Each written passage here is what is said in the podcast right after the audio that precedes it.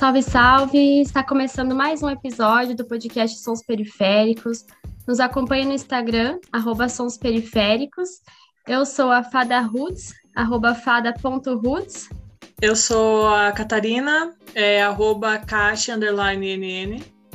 E hoje a gente está aqui para falar de meio ambiente com o Wagner Ramalho, que é formado em Tecnologia em Gestão Ambiental e licenciado em Geografia. Tem como formações complementares Arte Dramática, Jardinagem, Geografia Política e Meio Ambiente. É professor de Geografia e conselheiro regional do Meio Ambiente, Desenvolvimento Sustentável e Cultura de Paz. Trabalhou na Secretaria Municipal do Verde Meio Ambiente, na Escola de Jardinagem e também atuou como educador no projeto Crescer, Germinando Cidadania, com o objetivo de formação profissional e inclusão social de jovens. É coordenador do projeto Prato Verde Sustentável, um projeto que foi premiado pela Associação Brasileira dos Profissionais pelo Desenvolvimento Sustentável, a ABRAPS. E está aqui hoje para dividir um pouco da sua trajetória e das suas vivências com a gente. Então, muito obrigada pela sua presença. Seja bem-vindo dá um oi e passa as suas redes sociais para a gente começar a entrevista.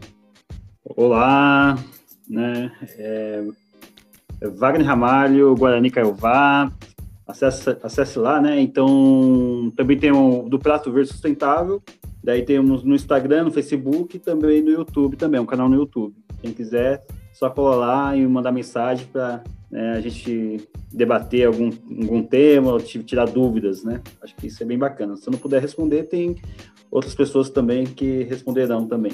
Muito bom. E antes da gente falar do tema que é o meio ambiente, né? Conta um pouco o seu histórico. Antes disso, seu histórico pessoal. Como que foi a sua caminhada até você se tornar um educador ambiental?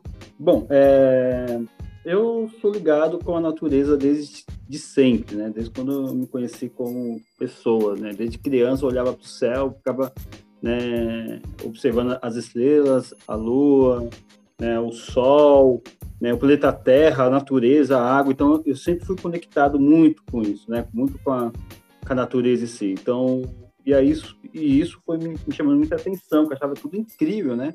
Naquela uma época que não tinha tantas é, redes sociais, na verdade nem tinha, né, na década de 80, né, a gente não tinha acesso a, a, muita informação, o que tinha o que, a gente tinha de sabedoria era aquilo ali que estava em meio da gente, que era aquela natureza, e eu achava incrível.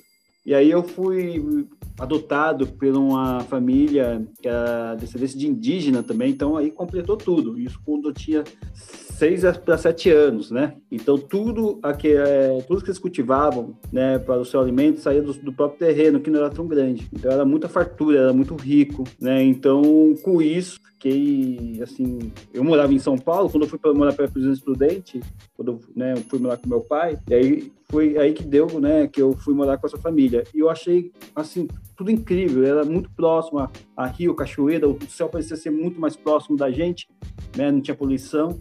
E aí, né, quando voltei para cá, né, para São Paulo, senti falta, senti muita falta, porque aí eu já voltei, né, morar com a minha mãe biológica, né. A primeira coisa que eu cheguei aqui, falei assim, ué, as pessoas daqui não não cultivam, né, não plantam. É, minha mãe falou assim, não, as pessoas aqui, né, para comer precisa né, trabalhar, precisa comprar. Falei, nossa, então se a pessoa não trabalha, não tem dinheiro, passa necessidade. Isso na minha cabeça. Eu falei assim, quando eu crescer, eu quero ser um um fazendeiro urbano, andar de bota, chapéu, andar de cavalo no meio da, da, da periferia, assim, sabe? Uma coisa, uma fábula, né? Essas coisas todas. E hoje, né, eu não sou fazendeiro, graças a Deus, né? Eu sou um, um educador, agricultor, né?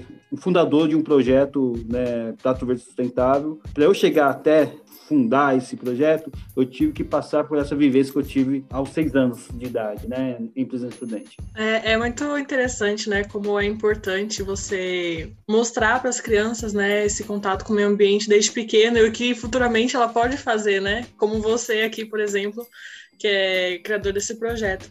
E sobre o projeto, conta um pouco pra gente, né, como ele foi desenvolvido, como que ele foi criado, quais eram as suas intenções. Então, pela minha experiência, pela minha vivência que eu passei, né, eu, eu, senti que aqui em São Paulo, na cidade grande, né, nessa cidade urbana, Selva de Pedra, as crianças não tinham esse acesso. Na verdade, não tem esse acesso, né?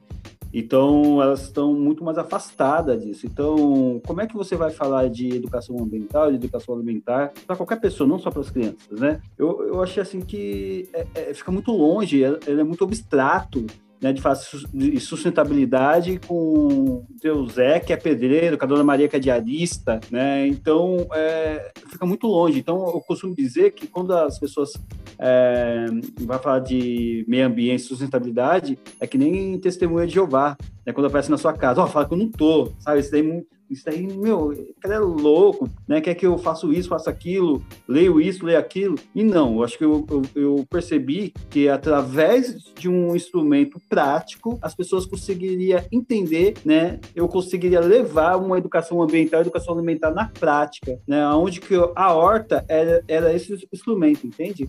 Então, foi, esse projeto saiu de um projeto de TCC, né, da faculdade FMU, né, onde eu tive os melhores professores, assim, que que me ajudaram, né, me orientaram a, a entender esse processo, né, porque eu, como eu, todo mundo estava indo para uma, uma, área mais industrial, eu queria ir para uma área mais é, social, né, e, e, tive um apoio dos professores, né, incrível, assim, que os professores, não, vamos, vamos entender isso melhor, e aí eu percebia que o problema da, da degradação ambiental estava muito relacionado ao meio ambiente. O problema da fome também está relacionado com o meio ambiente. Né? Então, por exemplo, uma época que chegou o tomate a 13 reais o quilo, né? O feijão chegou a 15, o arroz a 30. Né? Então, quanto mais, quanto mais aumenta o preço do, desses alimentos, mais pessoas passam fome. Tem mais pessoas passam fome, pessoas têm déficit nutricional. Se tem déficit nutricional, fica mais exposto às doenças. E elas acabam o quê? Falecendo por causa falta de nutriente né? E, e isso atinge aonde? Né? Vai, o problema é desde a distribuição de terra, da monocultura no campo, né, do agronegócio, né? Isso está muito afastado da gente. Então não tem essa dimensão. Então eu falo assim, a gente tem que fazer uma solução. A solução é aqui e agora, né? O que, que é essa solução? É fazer localmente, né? Produzir a segurança alimentar local, levar essa educação ambiental localmente na, nas periferias. Através do quê? Através de coisas simples, através da horta. Né? Então, através da horta, eu consigo levar a educação ambiental e alimentar. E as pessoas começam, começam a se identificar. Nossa, eu consigo fazer isso. Eu, eu fazia isso antes. Eu plantava, eu não sei o que lá, eu, eu reciclava. Eu... Então, assim, eles já eram educadores ambiental, educa, educadores sustentáveis, sem saber. E aí você vem com uma é, nomenclatura de ah, educação ambiental, agroecologia, orgânico, e isso afastam as pessoas, principalmente da periferia. Então, a ideia nasceu o quê? Através de um, da prática, levar uma, a, a horta que é uma coisa que as, pessoas que moram na periferia já teve essa experiência, porque elas são da região norte, do nordeste, do interior de São Paulo, vem de famílias tradicionais como ribeirinhos, né, quilombolas, né? Então, cara, assim, é, o acesso a, a, conhecimento já estava dentro deles. Eu, eu costumo dizer que a gente não inventou a roda né, que a agricultura aí há mais de 10 mil anos. Né? Então, eu, a gente cria o quê? Uma diáspora do cultivo para fazer as pessoas relembrarem do que eles faziam antes. Então, é só virar a chavinha e tentar mostrar para eles que, que cultivar, que mexer na terra, que criar né, seu próprio alimento, isso é ser rico. Coisa que a, eles acabam se afastando né, do, dessa, do, da agricultura, da agricultura familiar, e geralmente eles têm até certo né, um distanciamento, falando, não, não quero pegar mais no cabo de enxada tal. E a classe média não, a classe média começa já a pegar né, na, nessa começa a cultivar sua própria, sua própria comida, sua própria alimentação, valoriza a terra, recicla o seu resíduo. E essas pessoas que sempre cultivaram né, se afastam. Por quê? Porque é uma cultura do consumismo. Né? E a falta de informação leva a pessoa a entrar de cabeça nessa cultura do consumismo de entender que o status quo é comprar, né? Comprar, eu, eu tenho que comprar um carro, tenho que comprar roupa, eu tenho que comprar, sabe? E, e desvaloriza a sua alimentação, o seu autocuidado. Então eu falo assim, eu tenho que fazer um projeto que eu consiga levar isso né, na prática. E foi aí que o Prato Verde Sustentável iniciou em 2013. É, e o que você falou é bem importante de ah, desmistificar um pouco essas questões do meio ambiente, né? Que muitas pessoas acham que seja uma coisa meio elitizada e, tipo, não é realidade, e também de dar nome, né, para essas atividades que as pessoas já, já faziam e que não sabiam que era sustentável, de que se estava criando sua própria alimentação. E isso é um desafio, né, dessa prática. E eu queria saber também quais são os outros desafios que você enfrentou na criação e na realização desse projeto. A gente está localizado, né, no, no bairro de Filhos da Terra, na zona norte de São Paulo, próximo ao distrito de Jaçanã Tremembé, e é uma comunidade, né? Então, a gente tinha que levar isso e conquistar essa comunidade. É uma, é uma comunidade que eu né, sempre morei, e aí eu queria fazer algo para essa comunidade. Então, fazendo algo, como fazer? Levar meus conhecimentos, voltar para minhas origens, né, e, e, criando ali né, um, um vínculo né, de trabalho, de educação e falar com aquela comunidade que ser autossustentável. E como levar isso? A horta, né? Por exemplo, uma dificuldade é resistência, né? A gente tem que ter resistência, porque se você cultiva ali, de repente é coisa nova, as pessoas não, não pertencem àquilo e acaba o quê? Estragando, né? Acaba, é, já aconteceu vários tipos de, de vandalismo, né? De as pessoas é, acabam é, pegando alimentos. A ideia é essa, mas organizada, né? E destruindo a, a, ali a horta. Mas no outro dia eu acordava e falei, não, vamos reconstruir, né? Vamos chamar a comunidade. Vamos... Um ponto difícil foi a, a é, conquistar a comunidade. Depois conquistou também. Hoje em dia, né, a gente produz aí 9 toneladas e distribui para a comunidade, né? Distribui para a comunidade. Então a comunidade já tem esse, esse laço com o projeto, né? Essa identidade com o projeto. Outro, outra dificuldade também é falta de subsídio, né? Falta de capital, porque a ideia nossa mesmo não é só parar ali na alimentação. Então a ideia nossa é, é levar uma cozinha comunitária, é ensinar a fazer produzir seu próprio alimento. Você vai cultivar, você vai cultivar seu alimento, mas saber também processar esses alimentos. Do, da abóbora você pode fazer um bolo, da capuchinha você pode fazer um, um molho pesto, né? da, da, da, da, folha da cenoura você pode ser utilizado para outras coisas. Coisa que também as pessoas estão é, afastadas disso, né? Então, levar essa a educação alimentar também, não só ambiental, mas alimentar também. E hoje a gente já tem esse espaço, mas falta só o quê? É, reformar esse espaço, né? A cozinha comunitária, tudo, para a gente continuar o segundo passo, que é fazer uma mini cozinha comunitária e atender essas pessoas também. Como você falou dessa cultura de consumo, né? As pessoas elas acreditam que elas têm que comprar para comer. E como elas não têm uma grande quantia para fazer essa compra, elas também não conseguem investir numa variedade. Então, aí que chega nesse problema de que você tem que apresentar receitas que, é, quando você tá ali na relação com, com o cultivo, são receitas até intuitivas, né? Você sente ali o sabor e fala, ah, isso aqui eu vou refogar, isso aqui eu vou comer frio. E a gente tá muito distanciado até dessas próprias ideias, dessa própria autonomia de se alimentar por conta dessa cultura de consumo também, né? Porque você não conhece uma variedade de ingredientes, você não conhece uma variedade de formas de cozinhar. E aí esse projeto é muito legal, porque ele vem quebrando é, isso, mas dando soluções, né? Expandindo, falar, ó, você pode comer assim e dessa forma. Então, muito, tá sendo muito legal te ouvir. Conta pra gente como que foi o a premiação que você, o seu projeto foi premiado em 2018 pela Abraps. Explica o que é essa premiação da ONU e como que foi. Bom, é, foi uma surpresa, né? Porque quem escolhe isso é o público e eu nem sabia que a gente estava concorrendo. Porque eles vão lá, ó, quem é o projeto sustentável, né, que está acontecendo em, em, São Paulo, né, no estado de São Paulo, no Brasil, né, e aí eles colocam os nomes. Então as pessoas vão colocando, né, das categorias.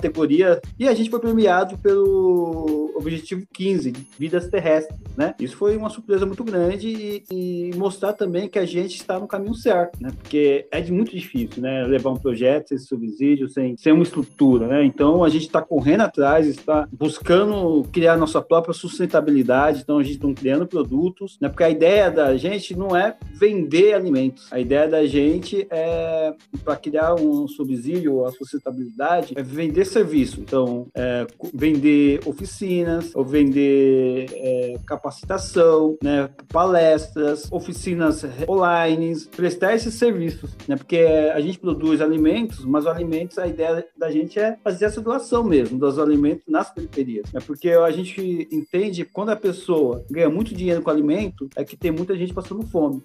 Essa é a nossa ideia. Então, a gente criar uma sustentabilidade mesmo, que a gente é, é sustentável né, na maneira de agir, mas não economicamente. Né? Porque temos uma equipe aí que tem oito pessoas, temos a Angélica, o Felipe, a Angeli, a Márcia, né? temos a Kátia, temos a Samira, e todo mundo precisa pagar suas contas. Mas nesse momento a gente não, não, não, não consegue. Então, quando vem esse prêmio, venho também falar assim, ó, vamos continuar, né? Porque uma hora, né, vai acontecer, né? E hoje está começando a aparecer já, né, um, um meio para a gente conquistar essa sustentabilidade financeira, econômica, sem a gente poder vender né, os nossos, nossos alimentos, nossos, nossos cultivos. Apesar que agora, nesse momento, a gente vende 30% da nossa produção para manter ainda o projeto, mas a ideia é zerar isso né, e vender nosso serviço e não alimentação. E também você está com outras iniciativas para ajudar financeiramente o projeto, né? Que tem uma rifa rolando. E também tem a rifa do tarô, né? Que para quem não sabe, eu sou taróloga e eu estou sorteando uma consulta de tarô e um artesanato que eu vou fazer. E esse mês, como é para o meio ambiente, vai para o projeto Prato Verde Sustentável. Mas tem a rifa do projeto também, né? É, a rifa do projeto, na verdade, a gente ganhou uma cesta junina de uma amiga, meu, muito talentosa nisso. Ela sempre está produzindo coisas. E ela doou uma cesta, que é incrível. Eu falei assim, vamos fazer uma rifa, né? Para ajudar a gente a reformar a nossa cozinha comunitária. Então tá até legal, já, já vendemos por volta aí de 50 números, né? Mas ainda há bastante para vender ainda. Quem quiser comprar tem um link no, na bio nossa, né? Lá e só entrar e acessar o site. E só falar isso, a gente está atrás de digitais, né? Também montando também nosso plano de negócio para entender quem é o nosso nosso público-alvo, né? Então a gente está participando de aceleradoras, a gente participou também da Artemisa, né, que é uma aceleradora também da Amazônia Caps. Então a gente está correndo atrás da força de vontade, a gente já tem, né? as pessoas capacitadas também a gente já tem, porque é, são profissionais de diversas áreas, né? Então a gente pensa nisso, pensa num pensamento holístico, né? Para poder né, enfrentar esses impactos ambientais nas periferias, é isso. Então a gente está aí montando uma equipe, montando uma sustentabilidade para também segurar essa, essa equipe aí maravilhosa. Muito bom. E que dicas que você, como educador ambiental, você acha que são importantes de passar para pessoas que querem ter essas iniciativas sustentáveis e assim como nasceu o seu projeto, estão em contexto urbano, estão em contexto periférico, que iniciativas que as pessoas que estão ouvindo a gente e não moram diretamente em contato com a natureza ou com essas práticas podem ter no contexto urbano? Dica que eu dou é pensar, na verdade, outro pensamento, né? É sair desse quadrado, é, ai, tem a palavra, mas ser bem sucedido, você precisa entrar em uma multinacional, tem que fa prestar, fazer advocacia, tem que ir para na medicina, né, ir para outras áreas. Eu acho que você pode pensar, sim, talvez fazer medicina, fazer é, psicologia, fazer direito, mas pensar na sua comunidade, né? O que, que eu posso ajudar na minha comunidade? Eu posso ser uma psicóloga é, com pensamento ambiental? Eu posso ser um, um professor professor com pensamento ambiental, um médico com pensamento ambiental. Né? Essa é a ideia. Né, porque a gente consegue entender quando um médico, por exemplo, vai receitar, entender por que aquela pessoa tem problema respiratório, não vai só remediar com remédio antibiótico, né? E sim ele vai perguntar né, como é que é a sua casa? Tem fluxos de, de ar? É muito úmido? É muito escuro? Como é que funciona? Isso é ter um pensamento holístico, né, com um pensamento ambiental, né? Então ele é, indicar algo né, na, no meio ambiente para essa pessoa. Oh, você precisa de ar, né, ar, limpo, você precisa de estar mais na, na, natureza, né, porque isso pode, é um tipo de medicação, né, que eu costumo dizer. E, por exemplo, o arquiteto pensar também nas periferias. Por que não é, periferia sustentável, onde que vai ter né, as, as, a horta em cima das lajes, fazer, né, fazer maquetes lá, mostrar e também pode ganhar dinheiro com isso, vender, né, essa sustentabilidade na periferia, né. O, o também tem ter um, um, um, advogado com consciência ambiental, né? Porque ele tem que entender aquilo. Então, essa é a minha dica, né? Então, assim, a pessoa tem que estudar o meio ambiente, tem que perceber o meio ambiente para colocar na sua prática. Porque a ideia não é formar engenheiro nem gestor ambiental, né? Agora, a ideia é jogar sementinha no coração de cada um e essa sementinha né, ser sustentável. Então, é, essa criança vai nascer com consciência ambiental. Esse ser humano tem uma consciência ambiental.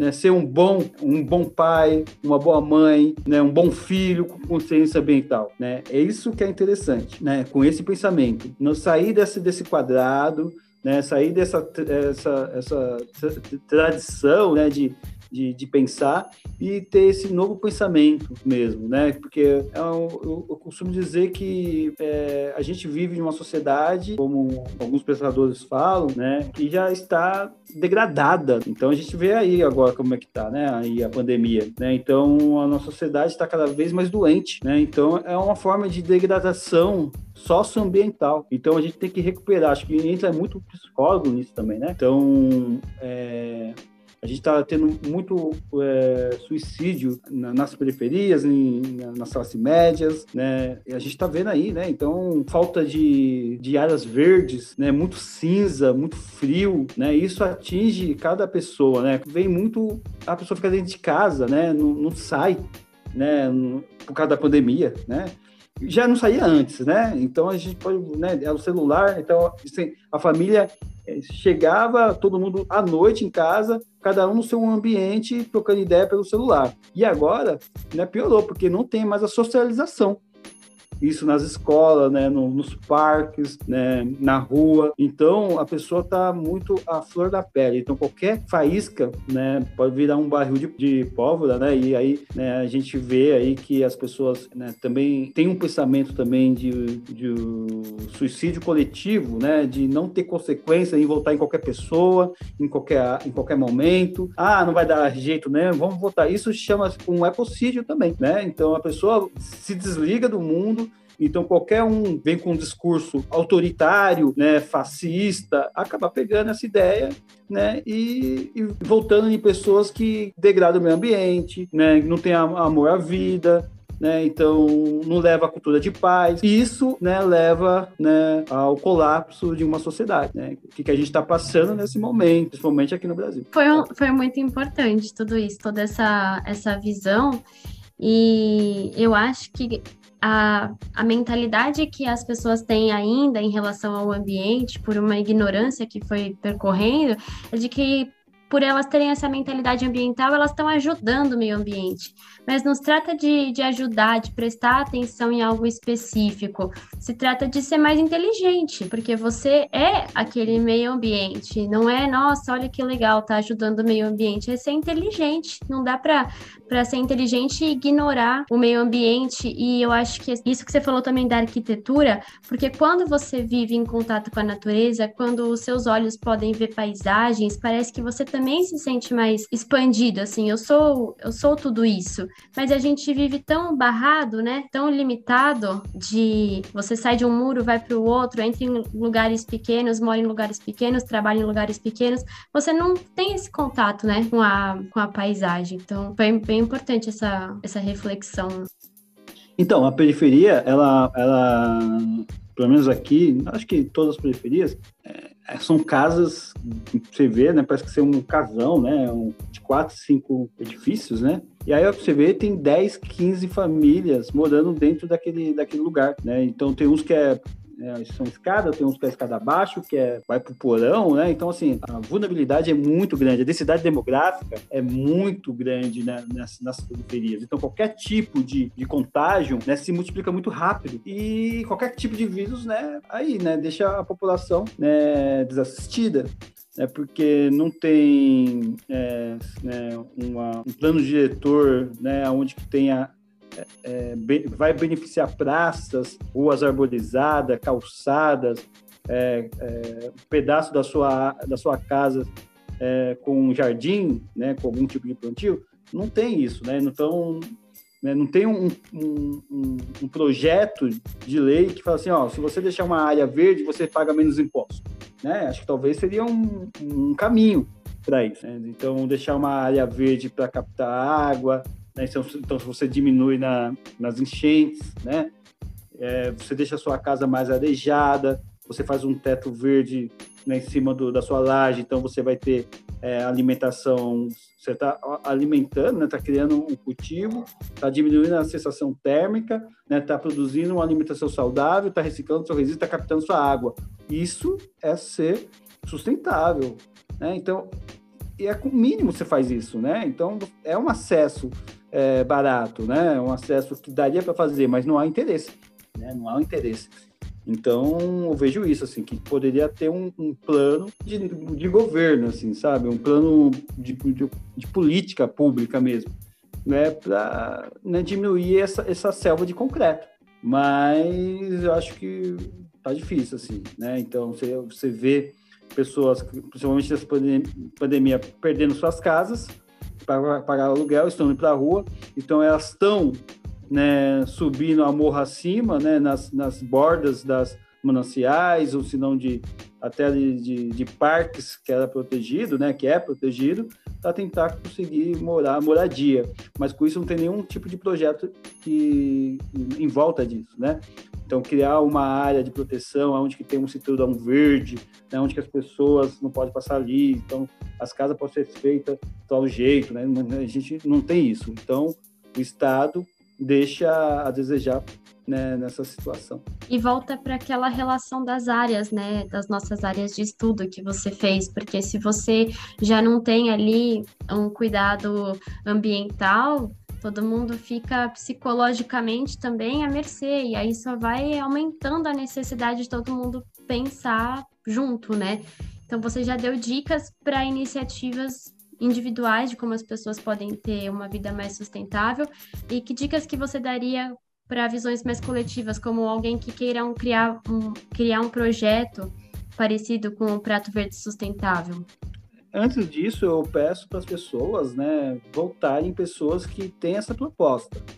Né? Então, voltar em pessoas que, que falam assim, ó, é, a gente está pensando né, de, de, em mais parques, produzir, valorizar mais a agricultura familiar, né, trazer a agricultura urbana, né, é, proteger os animais, né? Então, assim, a gente tem que ver quem são os candidatos e a gente votar nessas pessoas. E segundo, é chamar né, um grupo de estudo, de, né, fazer um grupo de estudo mesmo, chamar os amigos, fazer um coletivo e começar a cultivar.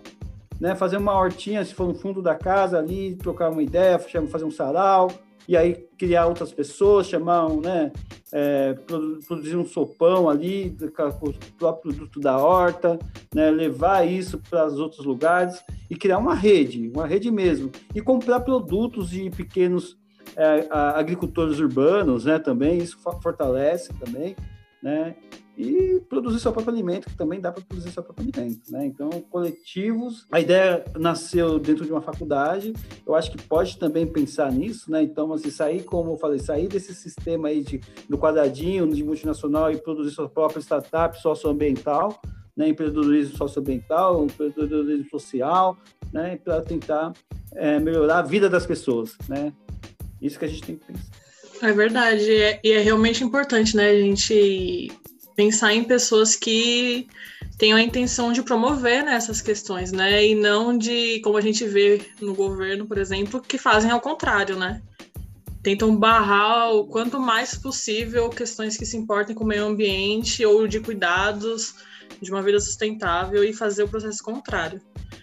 É, eu queria saber quais são as, as expectativas que você tem para o projeto Prato Verde Sustentável para o futuro e como que as pessoas é, que estão ouvindo a gente agora, por exemplo, vão ouvir, é, podem contribuir também com esse projeto? É, a nossa intenção é, é, sair do local, pegar uma esfera é, regional, né, uma, uma esfera municipal, estadual e nacional, e até internacionalizar. Então, levar isso, levar Prato Verde para todas as esferas e para todos os cantos do mundo. Criar várias é, é, é, sedes, filiais do Prato Verde em outros lugares. Né? Então, a gente está com um projeto a gente que, está pra, né, que a gente vai desenvolver, é um projeto ainda, né, na verdade, que é para Buenos Aires, né, para a Argentina, né, e levar essa educação alimentar, educação é, agroecológica e levar a cultura de paz né, para os jovens de lá. Então, assim, já, isso já leva, abre outras portas, né? Então, nosso, nosso plano é né, sair desse, do local, né, pegar uma esfera municipal, estadual e nacional. Né? Então, ir para a região norte, nordeste, né, e, e trocar esses. Eu não, não falo de ensinar as pessoas, é levar informação. Né? Levar informação, dependendo ali, você pode é, é, cultivar né, de uma forma é, equilibrada, né, é, sem, sem, sem contaminar o solo, sem contaminar a água, porque acho que é isso que falta, né? Porque as pessoas acham que tem que ser aquele tradicional, né? Então, é, se a gente está numa, numa região, a gente tem que entender essa cultura de cada região também, respeitar né, a cultura e ver o que, que ser, pode ser produzido naquela área, o que, que pode criar renda para aquelas famílias, né, para aquelas mães que estão mãe solo, mãe solteira, aquelas pessoas que estão desempregadas. Essa, essa é a nossa intenção, né, levar informação para todos os lugares aí, não só do Brasil, mas como aí no mundo aí. E também para poder ajudar o Prato Verde, pode ajudar de algumas formas, né? Um, né, pegando, contratando nossos serviços, outro, fazer doações, né? Doações, então tem, a gente tem uma conta, tem um Pix também, que isso facilitou bastante, que está também no nosso, na nossa bio também, né? Que é o nosso CNPJ mesmo, então cai direto na conta do Prato Verde Sustentável, né? Então é isso, né? Então a gente está aí de coração aberto aí é, para atender. Quem quiser conhecer o Prato Verde também, isso é, né, é importante conhecer e não né, é, levar o trabalho voluntário também, isso que é também muito importante. Apesar de ser um, a gente está numa época pandêmica, né, mas o voluntarismo é muito rico também e, e valorizo bastante isso, né? Então uma pessoa está lá né, é, fazendo esse trabalho voluntário, trocando essas trocas de saberes, é muito importante, principalmente numa, numa área periférica. É verdade, e tem bastante, muitas formas né, de ajudar o projeto né, a continuar se desenvolvendo e atingir essas expectativas que você tem, vocês têm para o futuro. É, uma coisa que eu gostaria de saber também é que você falou um pouco sobre levar informação para as pessoas, e no começo a gente tinha é, conversado também um pouco sobre como é importante, né, para as crianças terem esse contato com, com essas questões relacionadas ao meio ambiente. E eu queria saber o, como você gostaria que esse projeto impactasse né, nessas futuras gerações. É, é... Desculpa, é, você gostaria de saber como o projeto. É, como, como você gostaria que o projeto impactasse nas futuras gerações? É, é eu tava, assim, a gente pensa, né, em um, num projeto de lei de educação ambiental, né, para levar isso na, nas escolas, né, ser projeto de lei, ter, ser lei mesmo, né, inserido a, não só num conteúdo, mas levar o que, que a gente pode aprender né, nesse, nesse conteúdo, nessa grade curricular inserir né, a, a, educação ambiental, matemática, o que a gente pode levar, e ciência, o que, que pode, né, levar português, né, então tem essas matérias podem ser conectadas, né, com, nas vivências ecológicas, né, então é, a gente pensa nesse público de, que estão dentro das escolas, mas também a gente pensa também num público que estão dentro de casa, os idosos, porque são os idosos e as crianças que vão ficar junto, né, hoje em dia. É, então, os idosos ficam dentro de casa, as crianças também, então fica muito ocioso. Então, se, se, se a criança aprende essa, né, lidar com a sustentabilidade, o idoso também já viu, já entende isso, fica muito mais prático de ele poder fazer sua hortinha, né, de captar sua água, né, de é, fazer outros tipos de alimentação, de conhecer as punks, né? Ah, isso aqui é uma punk, vamos comer, vamos preparar isso. Então, essas trocas de saberes de, dessas gerações, tanto do idoso, né, tanto do, da criança. E aí também entre os, os jovens, os adolescentes, os adultos, né? Não deixar de fora ninguém. Já ganhou uma voluntária. Vou me voluntariar, vamos aí, quem está ouvindo. E conhecer o projeto, né? Eu vi que você recebeu a visita do KLJ, queria saber como que foi é, essa visita e quem mais que já visitou, que você gostou de receber? Ah, são várias, são vários personagens bem bacanas. Chamo de personagem porque eles são personagens da nossa vida, né, do dia a dia. A dona Jacira, que é a mãe do, do Emicida, né, tem o Kali J, né, tem um, alguns professores, que, né, a, que é a Sucena também, que é uma bióloga também, né, são diversas pessoas que eu ficar citando o nome e esquecer de alguém, fica até feio pra gente, né, mas é, a gente gosta de receber desde aquela pessoa que é é pai de família, a família inteira ali, né? Porque a gente tem, por exemplo, a família do, né, do Francisco da Talita, por exemplo, que é uma das pessoas que colabora com o projeto e que, que até compra nossos produtos tal. E, desde aquela família, desde uma pessoa que é ícone da música, né? Então, todos ajudam. A gente não, não é aquele que vai receber né? O cara aí que que eu, que eu gostei mais, né? É aquele momento que eu estou conversando com aquela pessoa e trocando é, conhecimento, eles é, conhecer o espaço, conhecer a periferia, conhecer o, o, o, o local é muito grandioso para a gente também. Aí a gente pensa de, ó, então você pode contribuir, porque você já conhece, você sabe da onde que está tá indo seu dinheiro, está indo sua, sua, sua, sua força de trabalho, né? Porque não é só é, doar por doar. Né? Então, dessas essas visitas, por exemplo, do KDJ, né, do, das Dona Jacira, a gente vai fazer uma parceria do e-book, né? Logo, logo sai o nosso e-book, então eles vão escrever também, vão participar desse e-book, né? E, e é isso, a gente vai participar também de, de dois documentários, né? Um é do Greenpeace e o outro é um documentário é, do nosso próprio de nossa própria produção. E, é isso, a gente vai caminhando do jeito que dá, do jeito que pode, né? Só não podemos parar. Dá sempre um passo, é subir degrau, né? Degrau, degrau. E aí a gente vai chegar com certeza num, num lugar bem né, mais alto, assim.